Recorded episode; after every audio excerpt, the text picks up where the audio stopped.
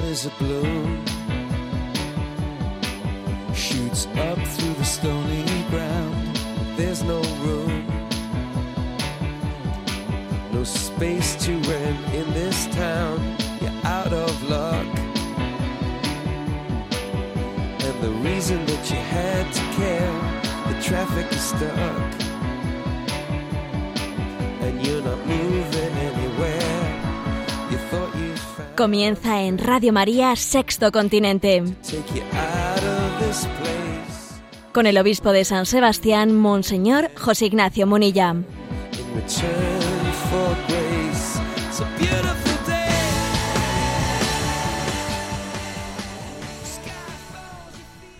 Un cordial saludo a todos los oyentes de Radio María. Un día más, con la gracia del Señor, nos disponemos a realizar este programa llamado Sexto Continente, que lunes y viernes realizamos en esta bendita radio de nuestra Madre, Radio María, aquí de 8 a 9 de la mañana.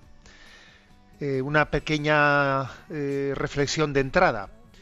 Eh, saludamos con alegría, con esperanza, vamos a decir, saludamos con esperanza la declaración que ayer hacía el Parlamento Europeo, en la que se calificaba de genocidio las atrocidades que los yihadistas del llamado Estado Islámico realizan en Siria y en Irak contra los cristianos, contra los yih- yihadíes y otras minorías eh, religiosas. La declaración del Parlamento Europeo, su resolución, ¿eh? considerando genocidio las acciones, pues sí que de alguna manera hace permite que desde el punto de vista judicial pues no puedan perderse en la impunidad esas acciones o que exista una obligatoriedad de persecución internacional ¿eh? allá donde vayan quienes están cometiendo estas barbaridades. Pero es cierto que esta declaración del Parlamento Europeo pues requiere ahora no que, no se quede una mera declaración de un parlamento, sino ahora requiere una acción. ¿eh? Este Parlamento Europeo ha pedido a la comunidad internacional que actúe ¿eh? para poner fin a ese genocidio. Nos hemos muchas veces hemos prestado esta voz de Radio María para decir que se está silenciando pues el exterminio de los cristianos en Medio Oriente, que hay una pues una especie de pacto de silencio para no hablar de ese tema, de la desaparición de los cristianos de aquellos lugares, un pacto malvado de silencio y por lo tanto, pues en ese contexto sí saludamos con esperanza el hecho de que, en el Parlamento Europeo pues haya triunfado, ¿no? Pues esta esta interposición en la que en la que se dice explícitamente que se está produciendo un genocidio en pleno siglo XXI ante la inacción de, de Occidente. Saludamos esta declaración y esta resolución, pero pedimos ahora, pues pedimos, pedimos la gracia para que tenga consecuencias prácticas, porque claro, declarar que aquí hay un genocidio para quedarse con los brazos cruzados, pues obviamente, pues no, no es de recibo. Ofrecemos el, el programa de hoy por todos los cristianos perseguidos que están en el momento de la prueba. Hay muchos cristianos que en este momento están viviendo su hora. Como Jesús dijo, esta es mi hora.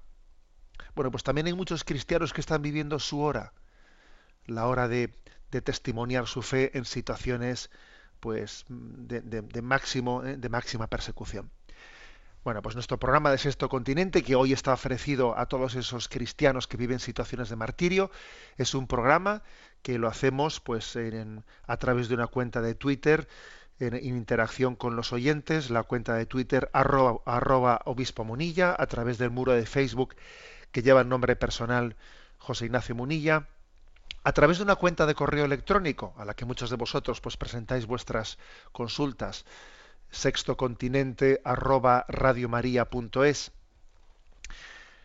bueno pues qué tema primero quiero tratar en este eh, en este día eh, y después de haber ofrecido el programa pues por todos los cristianos perseguidos qué tema primero pues la verdad es que hay un tema que es que es especialmente especialmente del día del día del día de hoy hoy 5 de febrero eh, llega eh, el cuerpo incorrupto del Padre Pío, de San Pío de Petralcina, el cuerpo incorrupto llega a la Basílica del Vaticano. La verdad es que es uno de los gestos más fuertes que ha, que ha, pensado el Santo Padre, el Papa Francisco, en medio de este año jubilar de la misericordia. El cuerpo incorrupto del Papa, perdón, del, Padre Pío, de San Pío de Petralcina, eh, va a estar en Roma desde el día 3 hasta el día 11. ¿eh? O sea que llegó, eh, llegó antes de ayer, llegó el día 3 de febrero. Ha estado dos días en la Basílica de San Lorenzo. Además ha estado allí junto con los restos también de San Leopoldo Mandic, que es otro gran también apóstol, otro capuchino, gran apóstol del sacramento de la confesión.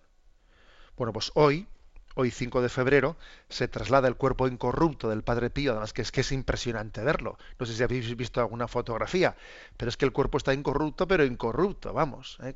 en una urna de cristal, se ve perfectamente su cuerpo fallecido en el año 68. ¿eh? Bueno, pues hoy entra en la, Basílica de San Pedro del Vaticano. Mañana va a haber ahí un encuentro en torno a ese, teniendo los, los, restos mortales allí presentes. El Papa se va a encontrar con los grupos de oración del Padre Pío, también con los eh, pues fieles de la, de la diócesis de San Giovanni Rotondo, que es donde el Padre Pío descansa, reposa, donde él falleció que han peregrinado hasta allí, acompañando al cuerpo, se va a encontrar con ellos, pero el acto central, aquí digamos el momento que el Papa había pensado, es el miércoles de ceniza. ¿eh? Este miércoles próximo, allí en la, en la Basílica de San Pedro, teniendo presente el cuerpo incorrupto del Padre Pío, el Papa va a enviar a miles de sacerdotes como misioneros de la misericordia a todo el mundo para el perdón de los pecados, dándoles todas las prerrogativas para levantar todos los pecados reservados, todos los pecados que tiene reservados el, Papa, pues él concede las prerrogativas a esos misioneros de la misericordia para que en su nombre vayan por todo el mundo a perdonar los pecados. Y como el Papa es un hombre de gestos, de signos, ha querido que ese envío, ese gran envío, eh, tenga lugar ante el cuerpo incorrupto del Padre Pío, que fue un auténtico apóstol de la, de la confesión, como lo fue en su día el santo cura de Ars, por ejemplo, ¿no? Alguien que tuvo ese don de confesar almas y además de, de intuir dentro de ellas ¿no? lo, que, lo que acontecía, de, de, ser capaz de leer interiormente las almas, de ayudarles a confesarse.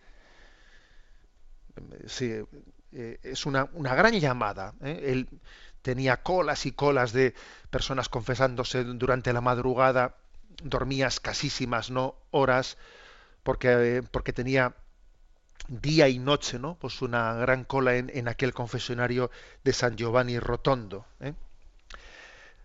Bueno, pues fijaros bien, aquí es que además va a pasar una cosa. Después de esto, después de que esté el cuerpo incorrupto del Padre Pío en, la Basílica del Vaticano, después de eso va a marchar, va a marchar el día 11 de febrero el cuerpo a, a, su, a su, lugar natal, ¿eh? al que fue, al que fue la eh, a Pietralcina, ¿eh? pues que fue su lugar natal, del cual salió el Padre Pío en el año 1918 y se van a cumplir, perdón, 1900, sí, 1918, y se van a cumplir justamente, eh, he dicho mal, 1916, y se van a cumplir 100 años, los 100 años de la salida del Padre Pío de su pueblo natal, de nuevo con su cuerpo incorrupto vuelto a aquel lugar.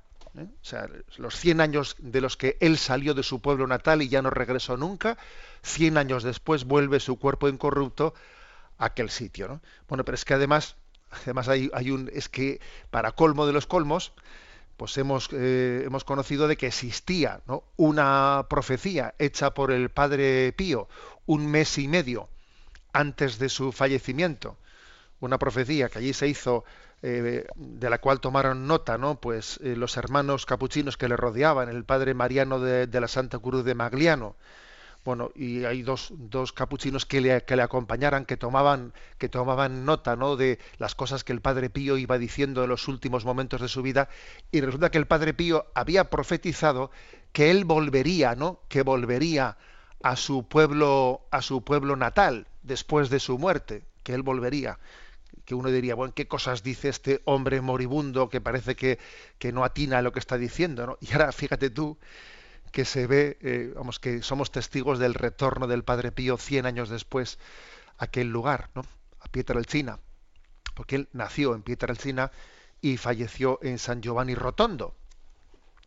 Bueno, pues es una especie de signo, ¿no? Un signo increíble de, de quien fue el estigmatizado del siglo XX. Porque es que, curiosamente, el Padre Pío recibió los estigmas en su cuerpo las llagas de Cristo, los agujeros de los clavos en sus manos, en sus pies, en su costado. El Padre Pío fue estigmatizado, pues, eh, pues un 20 de septiembre, ¿no? De 1900, de, de, de 1900, a ver que no meta la pata, de 1918, 18, y 50 años después, eh, en 1968, ese 20 de septiembre, le desaparecieron los estigmas. A él se le había dicho ¿no? que los estigmas los recibía por 50 años, los tuvo 50 años en su cuerpo, le desaparecieron el día que se cumplían los 50 años y tres días después ya falleció. Entonces, bueno, pues es un hombre que ha sacudido, ¿eh? que ha sacudido no solo Italia, sino el mundo entero, San Pío de Petralcina, por unos signos sobrenaturales tan fuertes y, el Papa Francisco, pues ha querido que el jubileo de la misericordia le tenga ¿no? pues al, Padre Pío en este momento culminante del miércoles de ceniza, el envío de los misioneros por todo el mundo a confesar. Eh, está claro que en el jubileo de la misericordia el sacramento de la confesión, pues es que es el instrumento de los instrumentos, ¿no? El instrumento del perdón de Dios. Un gran signo. Por lo tanto, hoy el Padre Pío está en la Basílica del Vaticano, y dentro de pocos días va a salir ya hacia su eh, el miércoles de ceniza eh, va, se va a realizar el envío de todos los misioneros de la misericordia, después marchará a su pueblo natal, donde se cumplirán los 100 años de la salida de su, de, su pueblo, y luego regresará, lógicamente, a San Giovanni Rotondo, donde continuará ¿no? pues su, su reposo. Bueno, una reflexión al respecto. Yo creo que el Padre Pío es un testigo de lo sobrenatural. ¿Eh? Es un testigo de lo sobrenatural en medio de, un tiempo de lo que fue el siglo XX, que fue pues un poco el siglo pues de la secularización. En pleno siglo de la secularización, Dios quiso, quiso enviar al mundo un signo. ¿eh? en medio de una, de una tentación de horizontalidad, de reducir la revelación de Jesucristo a un mero humanismo inmanente, ¿no? Pues, pues eh, esta es la medicina frente a esa tentación de reducir todo a un horizontalismo. Pues Dios dio un testigo de lo sobrenatural. Os voy a leer unas, eh, pues un breve artículo que un servidor escribió eh, sobre el Padre Pío hace ya unos años, hablando de cómo este signo tan contracultural en medio de la secularización, del laicismo, etcétera, Dios envió este signo, este signo que es el testigo el testigo de, la acción de Dios, ¿no? soberano en, este mundo. El alcance que ha adquirido el fenómeno del Padre Pío es digno de reflexión. Su eco popular sin precedentes, sus fenómenos místicos en, en pleno siglo XX, los frecuentes milagros de los que se vio rodeado a lo largo de su vida y tras su muerte, cuestionan seriamente los presupuestos ideológicos de los que partimos a la hora de discernir la acción de Dios entre nosotros, así como los signos de los tiempos. Con frecuencia se ha considerado que la Iglesia debe de esforzarse por elevar a los altares los modelos de santidad más próximos a nuestros modelos culturales. Sin duda alguna hay una gran verdad en ello, ya que el llamamiento universal a la santidad debe de ser estimulado por la imitación de unos modelos cercanos y no solo por la admiración ¿eh? de unos prototipos inalcanzables. Esto es cierto, pero no es toda la verdad Una figura como la del Padre Pío, con su costado sangrante por efecto de la transverberación, que tuvo el fenómeno de los estigmas en los pies y las manos durante 50 años, que se enfrentaba físicamente al demonio con frecuencia, que tenía el don sobrenatural de profetizar y de conocer el interior de las conciencias, que protagonizó el fenómeno de la bilocación en repetidas ocasiones, un santo con estas características ha sido suscitado por Dios para sacudir la incredulidad de nuestro siglo y para escándalo de mentes, secularizadas. Influenciados por criterios secularizados, muchos agiógrafos, es decir, escritores de vidas de santos, se han escudado en la aplicación de los principios histórico-críticos, sin duda alguna también necesarios, ¿no? Para ocultar vergonzosamente los hechos sobrenaturales de la vida de los santos, con la intención de adecuarse mejor a la cultura del, eh, eh, a la cultura del momento, ¿no? Acomplejados por una incorrecta comprensión de la doctrina conciliar sobre la autonomía del orden temporal, con frecuencia se ha pretendido circunscribir la acción de Dios a lo que el hombre contemporáneo puede comprender como razonable. Por supuesto que nunca será excesiva la insistencia en que hayamos de hacer, que hayamos de hacer para subrayar la presencia de lo divino en lo ordinario de nuestro deber cotidiano, ¿no? Pero lo que está en juego hoy en día no es ya el principio de la pedagogía divina, sino el hecho mismo del don sobrenatural. Nos olvidamos que Dios es Dios, soberano, todopoderoso, libérrimo en sus acciones. E implícitamente nos olvidamos también de que el mismo orden natural se funda en última instancia en el sobrenatural. ¿Qué explicación cabe dar al fenómeno popular suscitado por el Padre Pío? No únicamente batió los récords ¿no? en la asistencia a su beatificación y a su canonización, sino que ha hecho de San Giovanni Rotondo, su santuario, uno de los lugares más visitados del mundo católico con muchos millones de peregrinos anuales. No es un hecho aislado, ni sería justo que achacásemos el fenómeno a la religiosidad entusiasta de la, de la Italia meridional. En la Europa central se repite el mismo fenómeno. ¿eh? René Laurentin, destacado mariólogo francés, recordaba un hecho histórico constatable. Mientras que las masas abandonaban la práctica religiosa en la vieja Europa, ¿eh? en el momento de la secularización, en el posconcilio, lo único que estaba en auge eran las peregrinaciones a los santuarios, en los que había tenido lugar las apariciones marianas, ¿no? u otros hechos místicos extraordinarios. Este hecho pone en cuestión los postulados de la teología liberal, según los cuales el hombre moderno necesita una religiosidad desmitificada, depurada de todo aspecto mágico, ¿no? Se dice, para así poder hacerse comprensible y creíble a la mentalidad moderna. Pero los hechos son tozudos y los signos de los tiempos han resultado ser bien distintos de los diseñados por determinados modelos académicos. ¿eh? Vittorio Messori, quien fue quien entrevistó ¿no? pues a, al Papa Juan Pablo II y también a Benedicto XVI, Vittorio Messori ha visto en esta devoción popular hacia el Padre Pío una especie de rebelión de los laicos hacia una parte del clero que ha caído en la, en la trampa racionalista. El census católico ha terminado por rechazar una religiosidad en la que el hecho histórico salvífico se diluye en el género literario. La fuerza del sacramento se reduce a su pedagogía catequética. El sentimiento es reprimido en pro de una abstracción racional la norma moral ya no es recibida, sino creada por el hombre. Y en definitiva, el misterio sobrenatural, se reduce a un vago humanismo que restringe su mensaje al ámbito de la ética social. No podemos olvidar que Dios, que es Dios quien suscita todos y cada uno de los modelos de santidad. Algo querrá decirnos con los dones místicos que ha dado al Padre Pío poniéndolo como signo de la prioridad de lo sobrenatural ante los ojos de este mundo. ¿Eh? El Padre Pío es un santo para tiempos de secularización. Bueno, hasta aquí os he leído el artículo que en su día pues, un servidor escribió, eh, El signo del Padre Pío, se titula, mm, comentando, ¿no? Comentando la razón de ser de, de, este gran signo de lo sobrenatural en medio de, de un tiempo secularizado. Bueno, a nivel de, por lo que se refiere a la espiritualidad del Padre Pío, a su espiritualidad, ¿cuáles son las principales aportaciones que, que recibimos?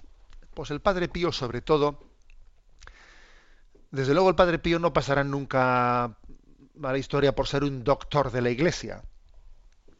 Ni tiene escritos, ni, ni hacía reflexiones complicadas, nada. Su, digamos, el Padre Pío lo que hacía era subrayar lo esencial. Y además lo, lo, lo hacía con un lenguaje bien sencillo, con el lenguaje de los sencillos. ¿no? El Padre Pío, por ejemplo, era un testigo de la importancia y de la centralidad de la oración. Él decía de sí mismo, cuando la gente le rodeaba, cuando la gente, pues él, pues él tenía una gran mortificación ¿no? en, ese ser acosado por la gente, y él decía de sí mismo, pero hombre, pero si yo solo soy un pobre fraile que reza, yo solo soy un pobre fraile que reza.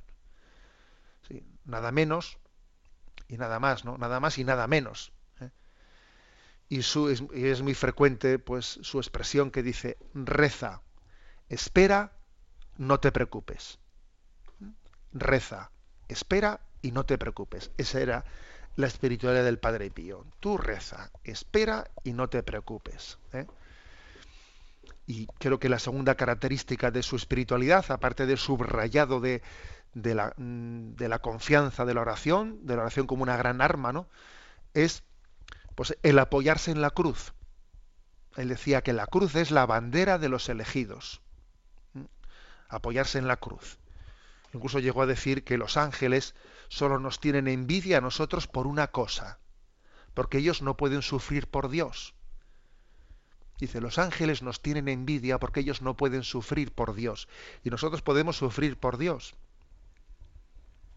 y decía él y el sufrimiento eh, estaba diciendo alguien que estaba que tenía las llagas ¿no? durante 50 años eh, en su cuerpo no sangrando por ellas y sufriendo no decía solo el sufrimiento nos permite poder decir Dios mío mirad cómo os amo o sea, es el, el, el, sufrimiento es el lugar más inequívoco inequívoco para expresar para expresar el amor no bueno pues este es el Padre Pío ¿eh? Este es el Padre Pío que, como digo, hoy es un día histórico, ¿eh? día en el que el cuerpo incorrupto del Padre Pío, en una urna de cristal, entra en la, en la Basílica de San Pedro del Vaticano. Ayer un servidor envió a las, a las redes sociales un, pues un, un tweet y un mensaje de, en Facebook también, pues con las fotografías de la urna del Padre Pío en Roma podéis ahí pues, fácilmente a través de internet buscar esas fotos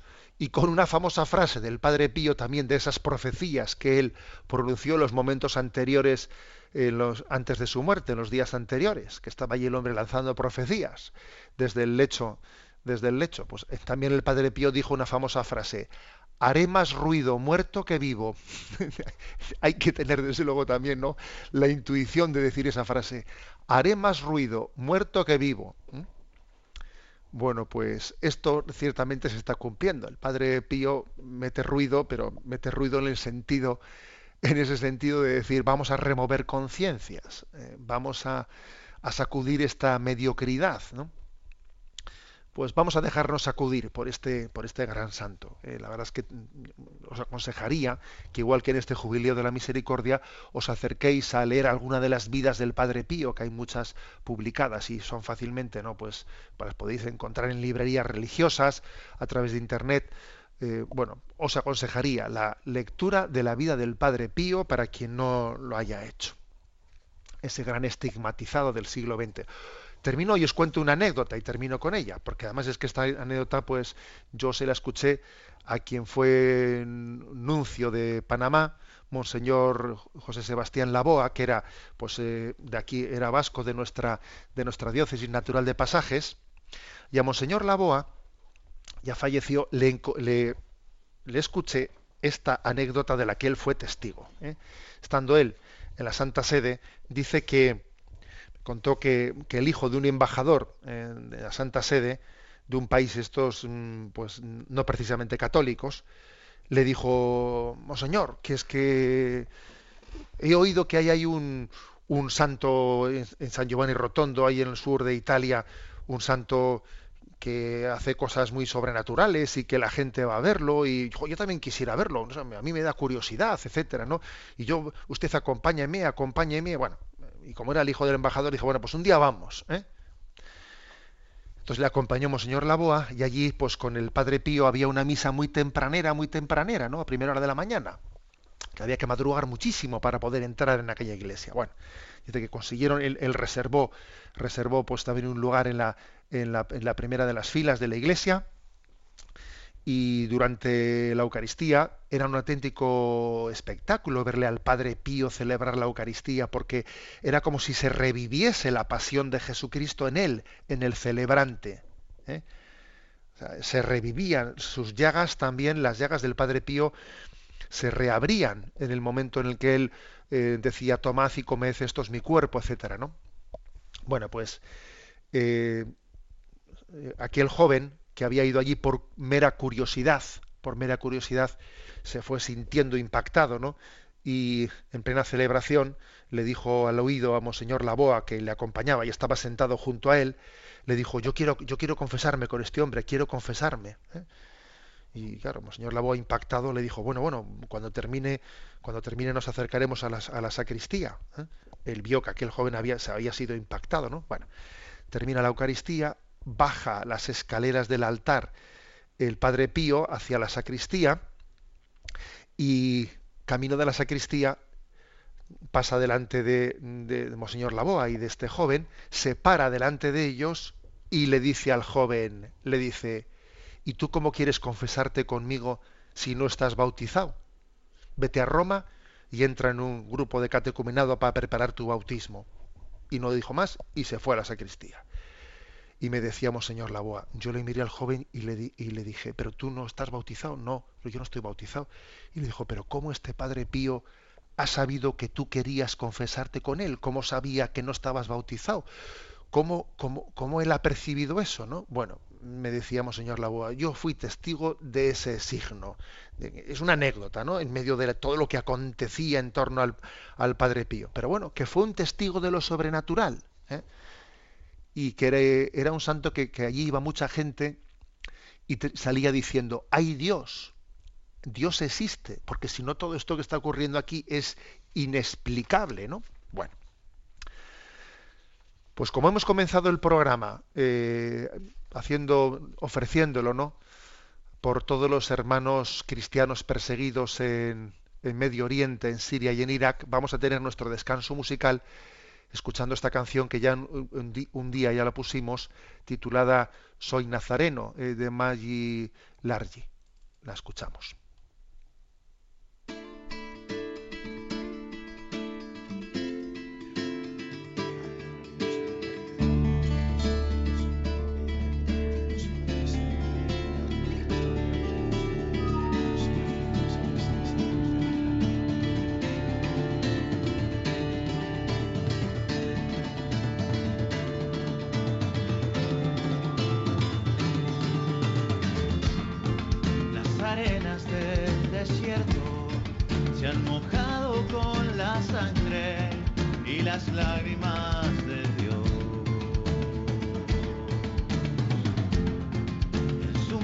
La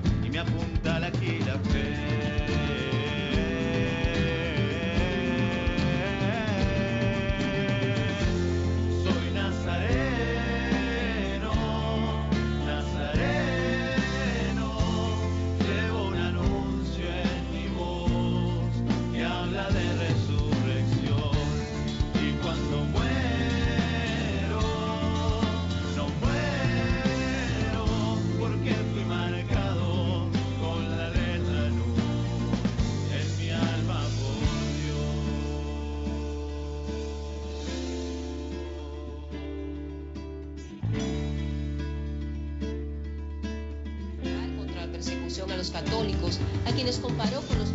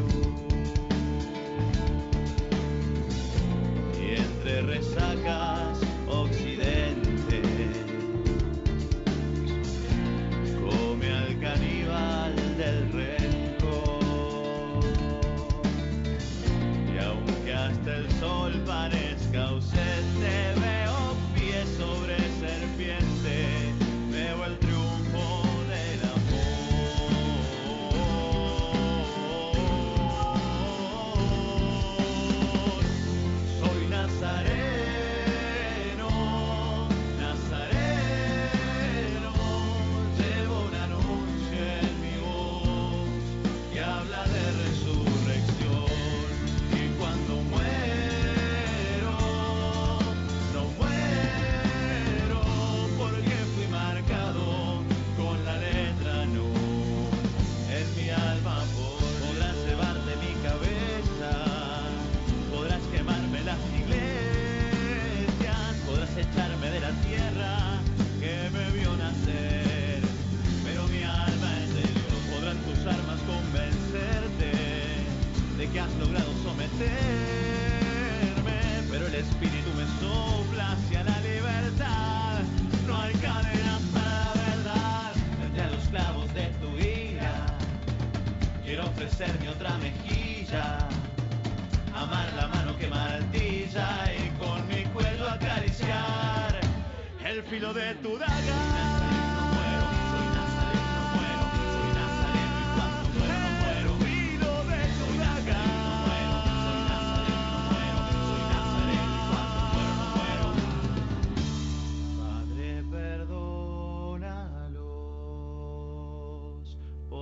no saben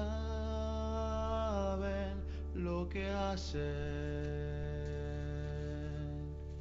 Hijo, perdónanos porque no hacemos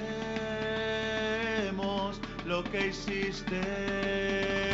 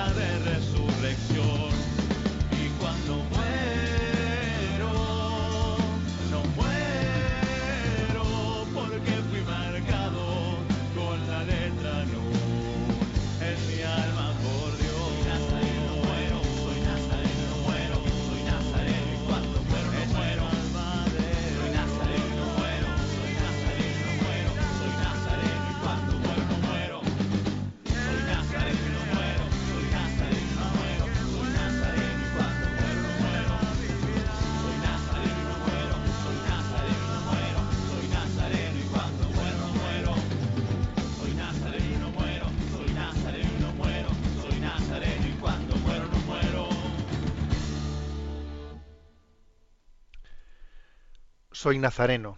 Este es el, canto de Maggi Largi en, en memoria, también en recuerdo de nuestros eh, hermanos cristianos perseguidos. Continúa nuestro programa de Sexto Continente y en segundo lugar quiero comentar un artículo, aunque lo haga de una manera breve, que en la web Infocatólica ha escrito eh, Bruno Moreno, que es uno de los colaboradores de esa página y sabéis que recientemente terminó pues eh, el octavario de la unidad de los cristianos y en ese contexto también él ha publicado un artículo sobre los eh, riesgos, sobre los peligros de, de no entender correctamente el ecumenismo, ¿eh? o sea, peligros del ecumenismo mal entendido. Él habla de 10 peligros, bueno, pues yo voy a hacer mi pequeño resumen. En concreto, yo voy a reducir a cinco, a cinco riesgos principales. ¿no? Me parece una, una explicación muy, digamos, práctica. Eh, hay que decir que el ecumenismo nace de Jesús cuando él ora al Padre diciendo, Padre, que todos sean uno, como tú y yo somos uno, ¿no? Es la gran, el gran deseo de Jesucristo, que lleguemos a ser uno. Y bueno, una primera cosa que hace el artículo, pues es hacernos caer en cuenta que este ha sido un empeño y una lucha de la Iglesia pues en, en toda su historia. Eh, ya en el siglo XIII, ni más ni menos, en el segundo concilio de Lyon, pues se intentó conseguir la unión plena de, las iglesias, se, se, logró pero se rompió enseguida. Luego en el siglo XV, en el concilio de Ferrara, Florencia, se consiguió de nuevo la unión eh, de la iglesia con la unión con los ortodoxos, con los monofisitas, se consiguió la unión, pero a los pocos meses volvió a romperse. O sea que ha sido un empeño, un empeño largo, ¿no? que sin duda alguna en el Concilio Vaticano II tuvo un fuerte impulso, un fuerte impulso. Nosotros oramos por la unidad de los cristianos, pero es cierto que en este momento en el que nuestra, con, nuestra cultura está contaminada por el indiferentismo, el relativismo, eh, el pelagianismo, ¿no? el sincretismo, etcétera, pues muchos ismos de este estilo, lógicamente también esto afecta, contamina el ecumenismo. ¿eh? Entonces, ¿qué peligros son estos que conviene ¿no? pues subrayar para que el ecumenismo sea lo que, lo que tiene que ser, lo que fue pues eh, en el corazón de Cristo, ese, esa oración al Padre, que todos sean uno, como tú y yo somos uno. Primer peligro, buscar una unidad que no esté basada en la verdad. Ese es un peligro de nuestro tiempo, que está caracterizado por el relativismo. Una unidad que no esté basada en la verdad. Eh, tristemente, eh, muchos eh, aficionados ¿no? al ecumenismo, aficionadillos, bueno, lo digo en el sentido de decir que, que, no lo entienden bien, tienden a reducir el ecumenismo a llevarse bien, a una unidad en el amor que no incluye una unidad en la verdad. Y por supuesto que es muy importante llevarse bien, y por supuesto que es muy importante una unidad en el amor, pero el ecumenismo no se puede quedar únicamente en una unidad en el amor, sino que tiene que llegar a una unidad en la verdad. ¿eh? Porque si no parece, según este enfoque equivocado, que el amor nos une y la verdad nos separa. No, eso de que el amor me une pero la verdad me separa, no es una, es una, es una equivocación, porque el amor y la verdad son una sola cosa en Cristo. ¿Eh? O sea, cuidado por tanto con un peligro, ¿eh? el de buscar una unidad eh, que no esté basada en la verdad. Obviamente, es totalmente comprensible que se, que se priorice como punto de partida el encuentro en la unidad en el amor, eh, por supuesto, ¿no? Pero, que, pero teniendo claro que tenemos que ir a la, a la unidad en la verdad. Porque si no estamos de alguna manera dejándonos contaminar por, por, esta disociación que existe en nuestra cultura entre verdad y amor. ¿eh? Verdad y amor son un matrimonio indisoluble y nosotros no podemos separar lo que Dios ha unido. Unidos en la verdad y en el amor. Bien, segundo peligro. El segundo peligro es plantear una especie de comunismo como de religión de consenso. Una unidad, digamos, a cualquier precio, ¿no? Para que se evitan, vamos a evitar temas difíciles. ¿eh? Y entonces únicamente vamos a hacer una religión en base a lo que compartimos.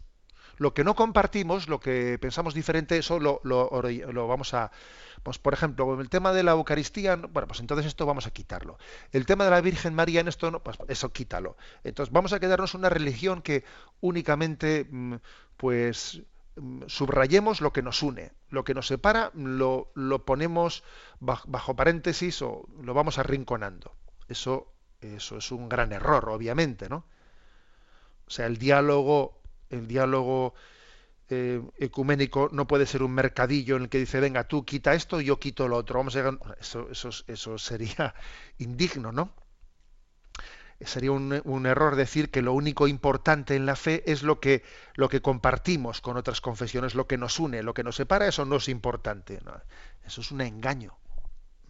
Eso es un engaño. ¿eh? Tercer peligro confundir ecumenismo y diálogo interreligioso, que son dos cosas distintas. ¿eh? El ecumenismo solo existe entre los cristianos y el diálogo interreligioso pues es entre pues, pues el diálogo pues con los musulmanes, con los judíos, con los budistas, o sea, no es lo mismo ecumenismo que diálogo interreligioso. y tendemos a confundirlo, ¿eh? tendemos a confundirlo. El diálogo interreligioso no puede tener eh, como, como meta eh, la misma meta que tiene el ecumenismo. El ecumenismo, nuestra meta es que todos lleguemos a unirnos, a unirnos de nuevo, pues porque nos separamos, porque, se cometieron los pecados de romper la, eh, de, de- de- herir, herir la unidad de la Iglesia. Pero claro, el diálogo interreligioso no es distinto. El diálogo interreligioso tiene otras metas. La meta que tiene el diálogo interreligioso, pues es el colaborar para la construcción de, de una sociedad justa, pues el que las religiones sean, eh, sean capaces de, de dialogar en la paz y en el encuentro, colaborando, ¿no? Colaborando en el bien común de la sociedad. Pero el- nuestro diálogo con los budistas no es unirnos con ellos. A a ver, es- es- esa no es nuestra meta. O sea, no confundamos el ecumenismo. Nuestra meta sí es llegar a ser una sola iglesia en la que nos reconozcamos los que ahora son ortodoxos o los que ahora son evangelistas o anglicanos, pero claro, eso con los budistas pues no es posible esa, e- esa finalidad, ¿no? Bueno, por lo tanto, no confundir ecumenismo con diálogo interreligioso, que son dos cosas pues que tienen dos, dos metas distintas, ¿no? Cuarta reflexión, ¿no? Mm, cuarto riesgo pretender llegar a la meta sin ni siquiera haber comenzado la carrera. No se puede uno llegar a la meta antes de tiempo, ¿no? Se pueden quemar etapas, eh, por ejemplo, ¿no? A veces ocurre que en algunas, en algunos encuentros ecuménicos se propone, por ejemplo, que católicos y protestantes celebren juntos la Eucaristía, sin entender que no puede haber comunión si no hay comunión en la fe. A ver, hacer un acto ecuménico en la que se comulgue el cuerpo de Cristo, ¿no? Se- mm, pues eh, junto con los protestantes, sin haber llegado a la, a la unión de la fe de, de entender qué es la Eucaristía, pues es, es un acto, pues es un acto verdaderamente erróneo, ¿no? Errático, errático, ¿eh? que no ayuda al ecumenismo, que más bien le hace daño, le hace daño, le con- confunde, ¿no? Confunde por quemar etapas, por no entender que las cosas tienen un camino, ¿no? La Eucaristía es a la vez signo y causa de la unidad de la Iglesia. Entonces uno no puede utilizarla pues para que en un acto ecuménico quede bonito, quede bien, o vamos a hacer. Y por último, ¿no? la última de las reflexiones que quiero añadir. Otro error del ecumenismo mal entendido, mal entendido, es el de suplantar la evangelización, como si el ecumenismo eh, supliese la evangelización de los que no son católicos. ¿no? Eh, pues el ecumenismo desviado termina por arrebatar su lugar a la evangelización. Sustituye la importancia de que los hombres conozcan la verdad y formen parte de la Iglesia, pues meramente pues por un, eh, por un acercamiento. ¿no? Incluso se llega a desaconsejar eh, o a dificultar las conversiones al catolicismo, individuales al catolicismo, pues porque no son políticamente correctas en un, en un diálogo ecuménico. Y eso es un error. Es un error. O sea, el ecumenismo, el ecumenismo no, no quita para que se predique ¿eh? Plenamente pues la fe católica. O sea, no voy a dejar de predicarla para poder hacer un diálogo ecuménico. No, una cosa no quita la otra. Que ese también ha sido una de las dificultades pues, de nuestro ecumenismo, por ejemplo, en la- con la Iglesia Ortodoxa, que, pues, algunas veces desde el Patriarcado Ortodoxo de Moscú se le ha pedido eh, al Papa o a la Iglesia Católica que deje de tener misioneros católicos eh, eh, pues en, en Moscú o en Rusia. Y obviamente eso no lo va a hacer nunca la Iglesia Católica. Nosotros no podemos dejar de predicar eh, sustituyendo la evangelización por el ecumenismo. No se puede sustituir. Son dos cosas que van al mismo tiempo ¿eh? bueno me ha parecido interesante este artículo de Bruno Moreno en Infocatólica sobre los riesgos del, del ecumenismo mal malentendido. Bueno, pues vamos antes de dar paso a las a las preguntas de los de los oyentes de Radio María que nos han llegado. Escuchamos una canción, Hazme instrumento de tu paz, de Susan Boyle. Por cierto, es una es una cantante esta de Susan Boyle, pues que algunos la conoceréis por las redes sociales, pues en esos programas de que se hacen en la televisión para elegir a cantantes con buena voz, etcétera, pues fue pues una de las que más éxito tuvo en, en, el- en Inglaterra en ese concurso de voz eh, de, de los oyentes. Hazme instrumento de tu paz, Susan Boyle.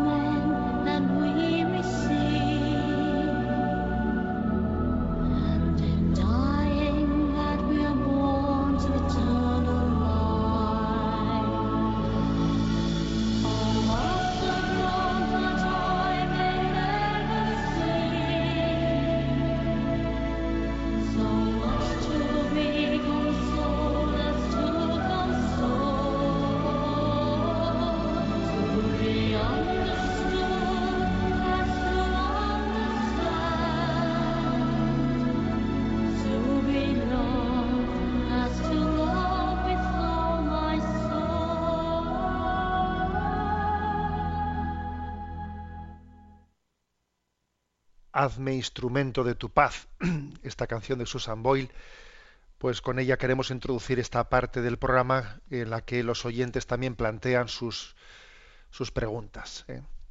Ya, voy a intentar, pues, en los próximos programas, en las preguntas que tenemos aquí un poco pendientes y poner, ponerme al día. ¿eh? No me olvido de vosotros. Pasa que soy demasiado charlatán y nos quedamos con poco tiempo para el final, pero prometo ponerme al día en los próximos programas para atender vuestras preguntas. ¿eh? Sabéis que especialmente es el correo sextocontinente arroba radiomaria.es el lugar al que podéis hacer llegar vuestras preguntas. Y sabéis también que el programa, quienes no pueden escucharlo en directo, luego pueden hacerlo a través de pues, el podcast de Radio María y a través también del canal de iVox, que si tecleáis iVox Sexto Continente os aparecerá en los programas colgados.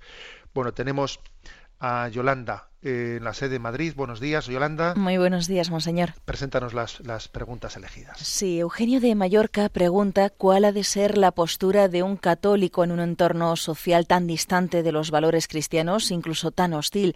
Lo dice porque a veces le dan ganas de encerrarse en casa. Bueno, un entorno social, dice él, distante de los valores cristianos, incluso a veces hostil, ¿no? Vamos a ver, yo creo que puede, puede nuestra actitud, ¿no? Ante, ante esta situación Decía Carol Boitila esto, ¿eh? que puede haber cuatro actitudes posibles ante nuestro entorno. Uno es el de la no participación, el absentismo. Quizás un poco lo que dice nuestro, el, su tentación de encerrarse en casa. ¿eh? El segundo, el del conformismo. Nada, el de que todo les parezca bien y el relativismo me, me absorbe y todo me parece bien. El tercero, pues puede ser el de vivir, vivir siempre en la oposición. ¿eh? Digamos, el estar quemado y, el estar siempre en contra, jugar siempre a la contra. Y el cuarto que decía él, ¿no? Carol Wojtyla, decía él en uno de sus libros, decía la solidaridad crítica. Eh, nuestro estilo tiene que ser ni el de la no participación, ni el del conformismo, ni el de la oposición, sino la solidaridad crítica. ¿eh? Creo que estamos llamados a decir, a ver, en este, en este entorno vamos a ver ¿no? de qué manera colaboro al bien común. O sea, estoy llamado a ser solidario, pero eso sí, críticamente. O sea, sin, sin tragar, sin, sin perder la capacidad crítica ante, ante esta situación en la que nos encontramos. Dicho de otra manera, eh, decía Chesterton, ¿no? que el verdadero soldado no es el que lucha porque odia lo que tiene delante de él, sino que el verdadero soldado es el que lucha porque ama lo que está detrás de él. ¿eh? O sea, quizás la, la tentación puede ser que en un ambiente complicado como el nuestro, ser meramente reactivos, ir siempre a la contra, a la contra, ¿no? O sea, digamos, nuestra, nuestro motor no tiene que ser siempre el reactivo, ¿eh? sino que tiene que ser el, el, proactivo, el que tenga la capacidad de, de lo que decía Carol Boitila, ¿no? Solidaridad crítica. O sea, busco lo bueno, colaboro con ello y tengo capacidad crítica, ¿no? De, de, lo que está ocurriendo a nuestro alrededor. ¿no? Repito esta frase de Chesterton que decía, el verdadero soldado no lucha porque odia lo que está delante de él, sino porque ama lo que está detrás de él. ¿eh? Y eso le permite tener esa solidaridad crítica, ¿eh? que es quizás nuestra, nuestro empeño. Bueno, adelante con la siguiente pregunta. María de, Pam de Pamplona pregunta con mucha frecuencia escucho en la Iglesia la exhortación a no tener falsos ídolos. Mi pregunta es sobre cómo detectar la existencia de esos ídolos en nuestra vida, porque pienso que podemos ser inconscientes de ello. ¿No le parece? Pues sí, me parece que eso de cómo detectar los falsos ídolos en nuestra vida, pues es una buena pregunta, María. Vamos a ver, yo creo que los ídolos, los ídolos muchas veces los detectamos por los apegos, los apegos. Los apegos se suelen detectar porque hay en ellos algo de obsesivo. ¿eh? O sea, siempre voy a, siempre voy a esto, ¿no? A esto, a esto, a esto. Por ejemplo, no es lo mismo que alguien se distraiga, que tenga una, una imaginación, digamos, pues muy incontrolable y se distrae en una cosa y en otra, y, pero sus distracciones igual son, son in, inocuas, ¿no? En el sentido que se va a cosas sin importancia. No es lo mismo eso que sus distracciones siempre sea eh, a lo mismo, por ejemplo, al dinero, al dinero, al dinero, o al rencor, al rencor. Siempre estoy igual pues con un rencor que no me lo quito de encima, ¿no? O sea, a veces eh, en esa especie de apegos obsesivos ¿eh? que, que, me van a una me van a una cosa, a una cosa, uno detecta sus ídolos, los detecta. Y además se da cuenta que esos, que esos, esos ídolos, se, esos apegos, se caracterizan porque te quitan la libertad. Te quitan la libertad te pones nervioso si alguien mueve tus falsas seguridades. Tú te has hecho unas falsas seguridades en unas cosas y como alguien te las toque, te pones nervioso, te pones a la defensiva. He ahí una manera de detectar tus falsos, tus ídolos. También los ídolos se caracterizan porque te hacen egocéntrico. ¿Eh? Egocéntrico. ¿eh? En Lumen Fidei decía Benedicto XVI que el, ídolo es un pretexto para ponerse a sí mismo en el centro de la realidad adorando la obra de nuestras propias manos. En el fondo los ídolos son una excusa para el egocentrismo. Porque, digamos, el mayor ídolo al final es el yo eh, que pretende ser el centro de, del universo. Pues es, los ídolos en el fondo esconden esto, ¿sabes? ¿Eh? Esconden esto. Por lo tanto, respondiendo a la pregunta de María, yo creo que es importante estar atento a los apegos, ¿eh? a los apegos que son obsesivos, que me quitan la libertad y que en el fondo son la excusa para el, el egocentrismo. ¿eh? Damos paso a la siguiente consulta. Tomás de Zamora pregunta, me llamó la atención la imagen que utilizó usted en una charla en la que decía que el caminar de un cristiano en esta vida es semejante al de quien se adentra por un pasillo oscuro en el que las luces solo se encienden en la medida en que uno avanza y va activando los sensores luminosos. ¿Podría explicar un poco más esa imagen? Bueno, esa imagen parte, parte de lo siguiente, ¿no? que a veces uno dice, yo para caminar, para caminar primero necesito tener claro el camino que me indiquen por dónde tengo que ir y cuando tenga claro ya empiezo a andar. ¿eh? Pero, por ejemplo, en el caso de Abraham eso no fue así. Cuando Yahvé le dice, vete a tu tierra, la tierra que yo te mostraré. O sea, te mostraré. No le da el mapa a dónde, a dónde tiene que llegar, sino le dice, sal, ya te iré mostrándolo según andas. Esto es muy importante, porque nosotros muchas veces pedimos una seguridad. No, tú vete caminando, busca la voluntad de Dios. En la medida en que la busques, vas a ver tú cómo se te va iluminando el camino. ¿eh? Ponía ese ejemplo como que esos pasillos que hoy en día en vez, de haber, poner interruptores, ponen sensores para que tú vas andando y se va encendiendo la luz según tú vas caminando. ¿no? Así es la voluntad de Dios. Tú la vas descubriendo a la medida en que te vas entregando. Si te entregas, la descubres. Si esperas, sabes si alguien te la cuenta, no la descubrirás. Tú vete caminando. ¿Tienes certeza de esto? Venga. Y, y, esa certeza te abre la siguiente, y esa te abre la siguiente, te abre la siguiente, ¿no? O sea, para buscar la voluntad de Dios hay que entregarse a ella. Entrégate y la irás descubriendo. Y uno dice, hombre, primero quiero descubrirla. Bueno, tú, es que esto va al mismo tiempo. Es poner el pie y al mismo tiempo que me entrego, se hace luz. Las dos cosas van al mismo tiempo, ¿no? También decía Benedicto XVI, el Lumen Fidei, decía que la fe ve en la medida en que camina. Ojo a esta expresión, ¿eh? La fe ve en la medida en que camina. Si tú no caminas, no ves.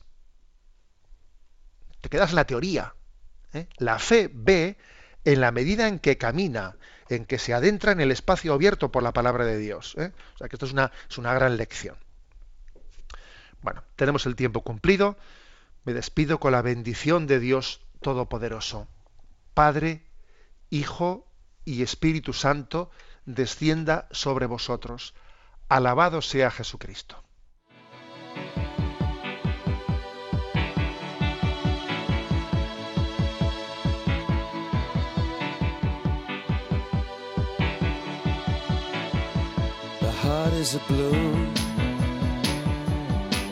Shoots up through the stony ground. There's no room, no space to rent in this town. You're out of luck. And the reason that you had to care, the traffic is stuck.